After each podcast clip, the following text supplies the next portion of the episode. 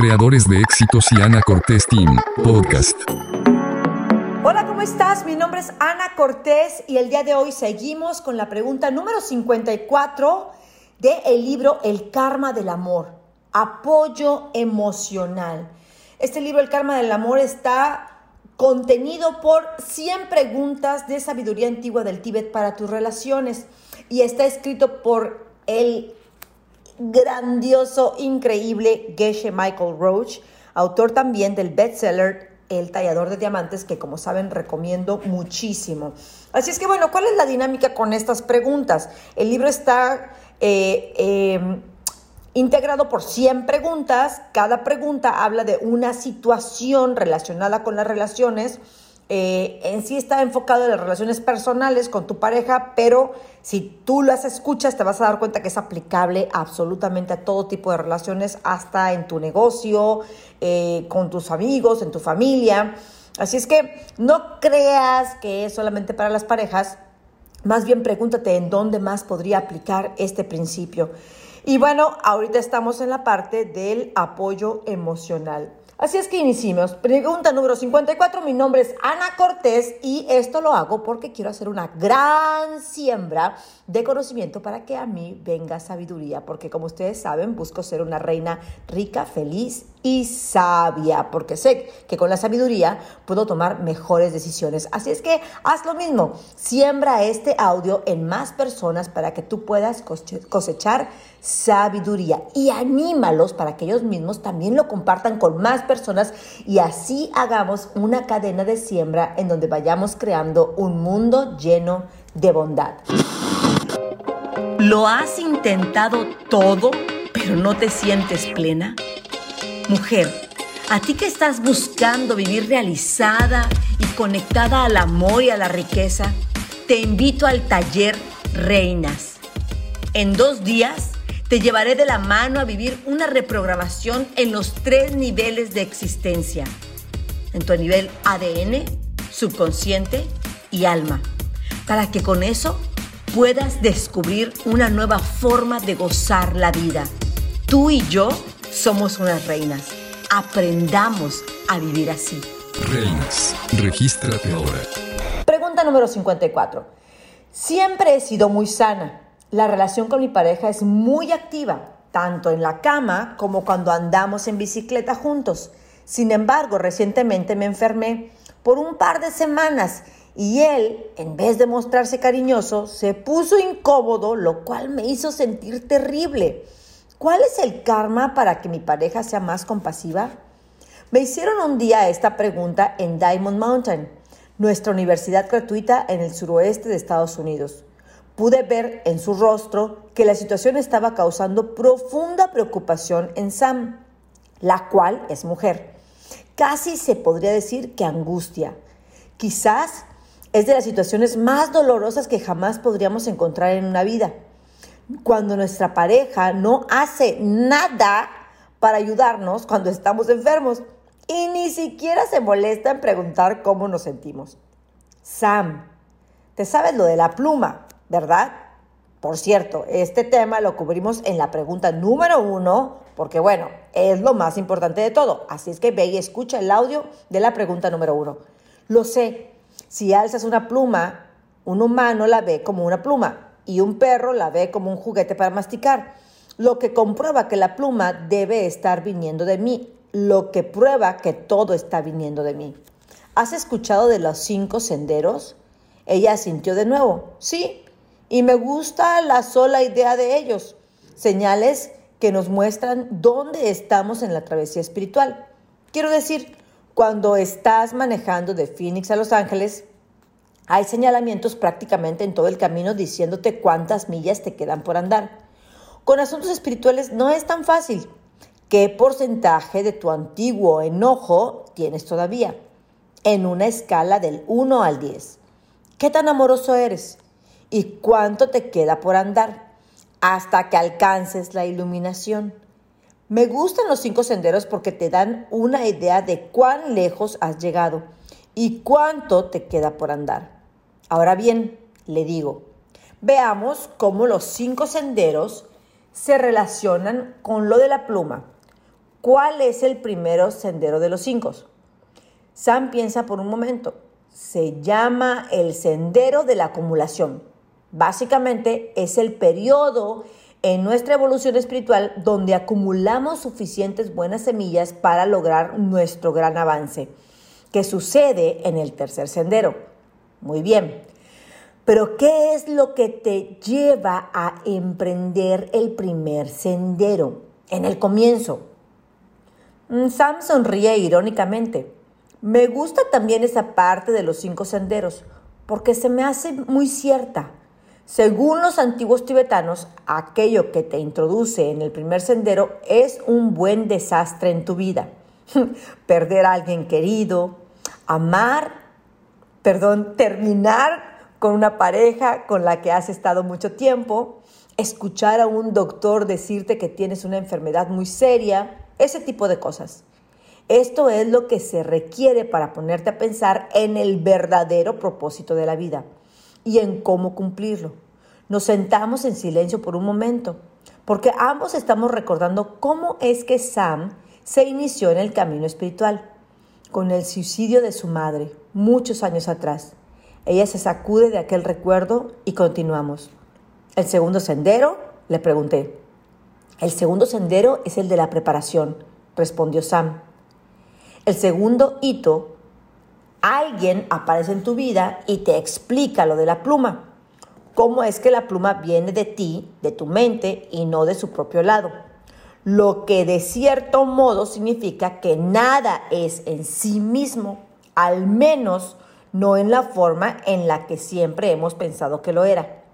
Uh, dice ella de repente. Nunca pensé en esto, pero creo que podríamos decir que trabajando en sembrar muchas buenas semillas en el primer sendero, básicamente procurando a las personas más de lo que lo hemos hecho anteriormente, es lo que crea una persona que aparece en tu vida y te explica lo de la pluma. Intento asentir sabiamente, pero para ser honesto, realmente no lo había pensado antes de esa manera. Las semillas de intentar responder las preguntas de los demás, a veces florecen en ellos respondiendo algunas de las tuyas. ¿Cómo es este sendero una preparación? Pregunté. Bueno, necesitas este sendero para llegar al siguiente, al tercero, el cual es el gran parteaguas. Tú ves algo determinado, a lo que podrías llamar realidad última o quizás incluso Dios. De este modo, el tercero se llama el sendero de la visión. Correcto, estoy de acuerdo, pero pienso que podrías expresarlo en términos cotidianos sin las connotaciones religiosas, aunque está bien si resuenas con eso. Quiero decir, todo el sendero de la visión no dura más que un solo día, aunque te pueda tomar años atravesar los dos primeros senderos para llegar a él. El sendero de la visión tiene dos partes. La primera parte es de lo que tú estabas hablando, una especie de comunión con algo elevado y solo toma, digamos que 20 minutos en total, aunque cuando estás en plena experiencia puede que no estés consciente exactamente de cuánto tiempo transcurre. El punto crucial, cuando alguien te explica lo de la pluma, no es que el perro ve una cosa y tú veas otra.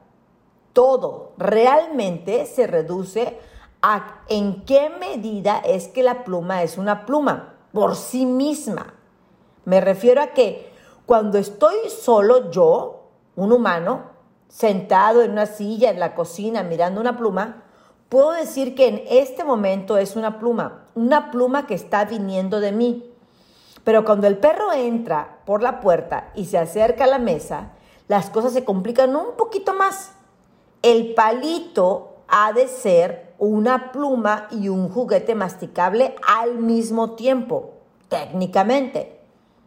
¿Realmente quieres todo esto? Pregunté a Sam. Se me ocurre de repente que quizás ella no quiera. Ay, no seas condescendiente, Geshe Michael. Ella sonríe. La gente quiere los detalles ásperos y los comprende y ayudan mucho a poner todo esto en práctica en la vida real. Miré hacia abajo por un momento, castigado. Está bien, pues. Técnicamente tienes dos realidades sucediendo ahí mismo, en la misma cocina, al mismo tiempo. El perro está válidamente experimentando un mundo en donde un juguete para masticar está en la mano de un humano y es real. Porque está haciendo al perro babear por solo pensar en masticarlo y él puede masticarlo. En la otra realidad, en mi realidad, la realidad humana, el palito es realmente una pluma porque puedo tomarla y escribir con ella.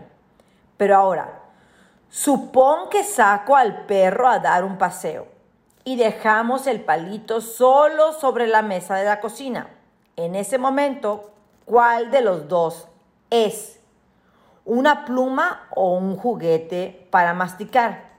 Sam se ríe. Me sé la respuesta de esta.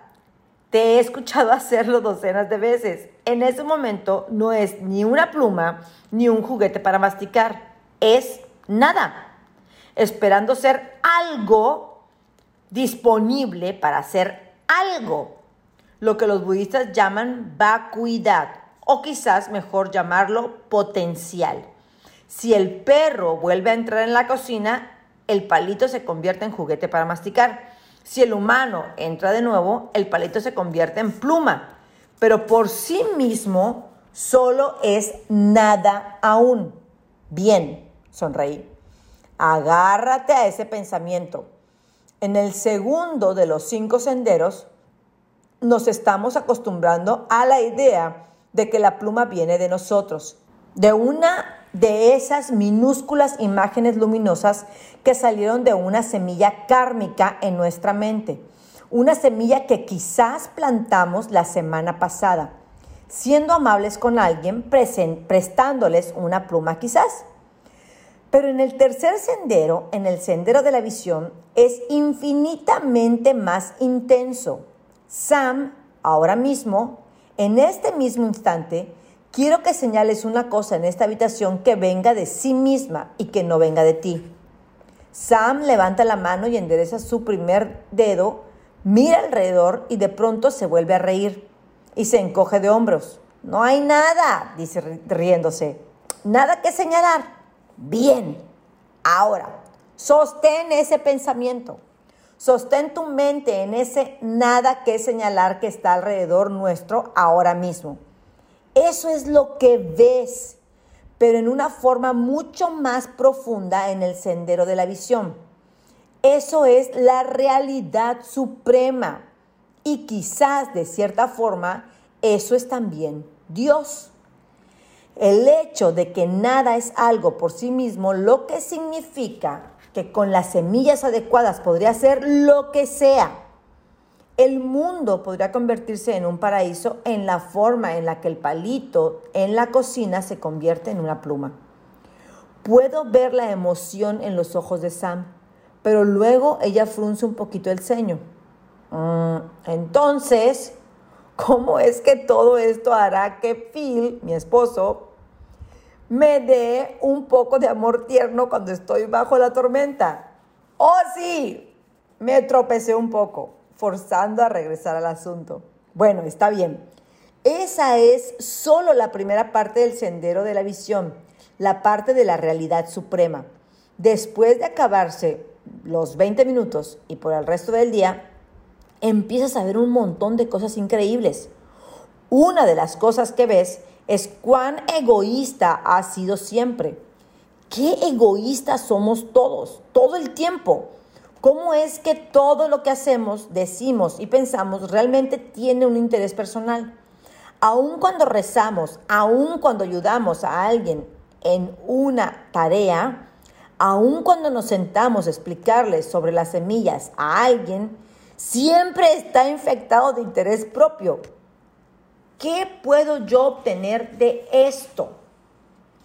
Hago una pausa y Sam mira el techo, pensativa. Supongo que podrías conectar también esa parte a la parte anterior. Tal vez ver a Dios o como le quieras llamar. Es lo que se necesita para ver quién eres tú realmente. esa introspección me deja pasmado y nos quedamos callados otro poco. Entonces, acerca de Phil, Sam me indicó, acerca de Phil, tienes que darte cuenta que lo que está realmente pasando cuando él es tan egoísta que ni siquiera reconoce que estás enferma y mucho menos te ayuda, tienes que ver dentro de tu propio corazón e identificar la semilla que estás creando o que está creando este nivel de egoísmo no solo en Phil, sino en ti y en todos nosotros en, en, un planeta entero de gente. ¿Por qué estamos todos tan ensimismados? Sam lo resuelve lentamente, paso a paso. Si lo que hemos dicho es verdad, entonces es solo en el tercer sendero, en el sendero de la visión, en el que finalmente nos volvemos totalmente conscientes de que todo lo que siempre hacemos tiene un interés egoísta. La esencia del tercer sendero es que no podemos señalar ni a una cosa a nuestro alrededor que no esté viniendo de nosotros. Una luz se enciende en sus ojos. Es sabiendo de dónde viene el mundo lo que comienza a despabilarnos de nuestra enfermedad planetaria del egoísmo. Y es no sabiendo de dónde viene el mundo lo que planta las semillas para ser egoísta y ver egoísmo. Phil no me da la atención que necesito cuando estoy enferma porque, y sus ojos se abren de par en par, porque yo no aprecio completamente que Él viene de mí y solo de mí. ¿Cómo arreglar eso? Le pregunté rápidamente. Bueno, creo que es bastante fácil. La próxima vez que aparezca, que parezca Él ser egoísta, podría, por ejemplo, meterme al baño por un par de minutos y pensar en cualquier otra cosa que esté sucediendo en mi vida e intentar ver qué es lo que yo estoy haciendo para crearlo y perpetuarlo. Porque aún el no pensar en eso no es egoísta en sí mismo, es la raíz del egoísmo y esta, y esta es la razón de ver egoísmo en mi mundo. Le doy un buen vistazo a Sam y decido llevar las cosas un poquito más allá. Genial, ya tenemos un plan, pero si queremos dar un paso más, hacer una lista, dice contenta, quiero decir, una cosa es arreglar el egoísmo de Phil usando las semillas, pero tomando en cuenta lo dicho, parece que el problema es mucho más grande que eso. El mundo entero es egoísta, el mundo entero está actuando por interés propio, casi todos los días. ¿Cómo abordamos eso? Sam se lo piensa. Creo que podríamos tener una gran campaña de educación, viajar por todo el mundo e intentar enseñar a la gente de dónde es que realmente vienen las cosas. Luego, el egoísmo se volvería obsoleto, porque todo el mundo se daría cuenta que todo viene de ellos mismos. Y si quieren que algo bueno les suceda, necesitan sembrar las semillas para eso. Y la única forma de sembrar estas semillas es dar primero eso que tú quieres a alguien más. Y esa es la total ausencia del egoísmo.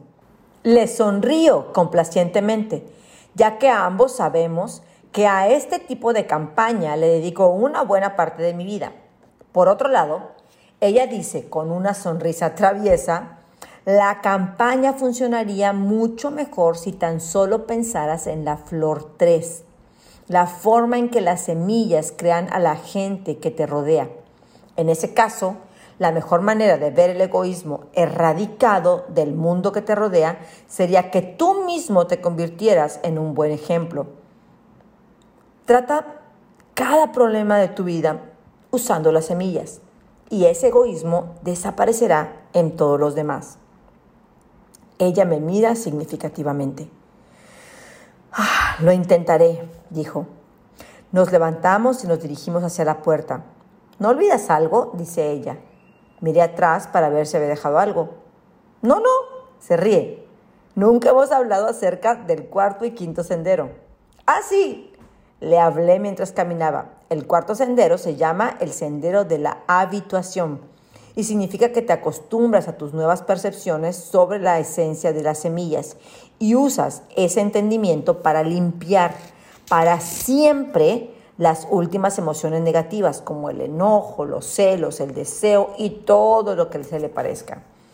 Entonces, de alguna manera, esas emociones deben estar basadas en un interés propio ignorante. Sam hace otra vez esa mirada de veo una conexión, la cual estoy realmente comenzando a apreciar. Supongo que el quinto sendero, dice Sam, no es realmente un sendero siquiera. Es el lugar al que llegas cuando ya te has liberado completamente del egoísmo. Porque para entonces ya nunca no estás usando las semillas para hacer que las cosas sucedan en tu vida, afirmó. Lo llaman el sendero de no más aprendizaje o a veces simplemente nirvana. Sam inclina la cabeza, suena muy bien.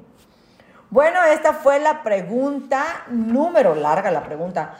La pregunta número 54 del libro El Karma del Amor de apoyo emocional. Y bueno, hablando sobre el egoísmo y cómo trabajarlo. Y mira, te prometo, que con el simple acto de escuchar tú este audio, ponerlo en acción y además compartirlo con otras personas, estás haciendo actos de bondad que tarde o temprano son semillas que te van a florecer.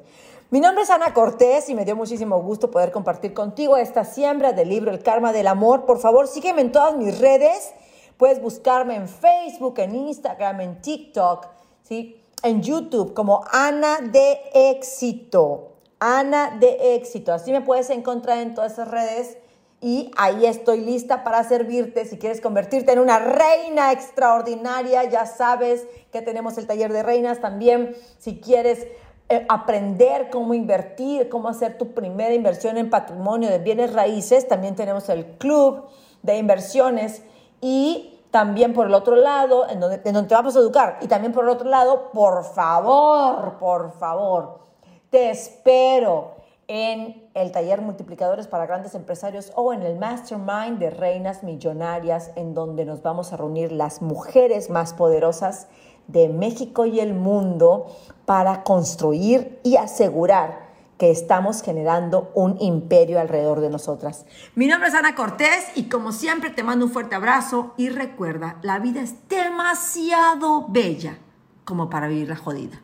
Bendiciones. Y si tú eres de los que sigue creyendo que la riqueza y la espiritualidad están separadas, si la respuesta es sí, es que sigues viviendo el conflicto de separación que nunca te permitirá gozar del dinero y de la plenitud al mismo tiempo. Acércate al taller One Mind, donde conocerás el poder de la mente creadora y conectarás con tu capacidad ilimitada para verdaderamente manifestar el estilo de vida que deseas, porque el dinero, la riqueza y el amor provienen de la misma mente y esa mente habita en ti. One Mind, regístrate ahora. Soy Ana Cortés y espero que lo hayas disfrutado y si te ha gustado, déjame tu pulgar arriba y escríbeme un mensaje o un saludo. Te lo voy a agradecer. También, si no nos estás siguiendo, en la plataforma que estás escuchando ahora, suscríbete al canal de YouTube, al podcast en Spotify o sígueme en Facebook o en Instagram o Twitter. Sígueme hasta en TikTok, que mira cómo me cuesta hacer esos videos. El hecho es que te suscribas y así me ayudas mucho a que tú y muchas personas más tengan esos regalos de alto valor y sabiduría. Muchísimas gracias.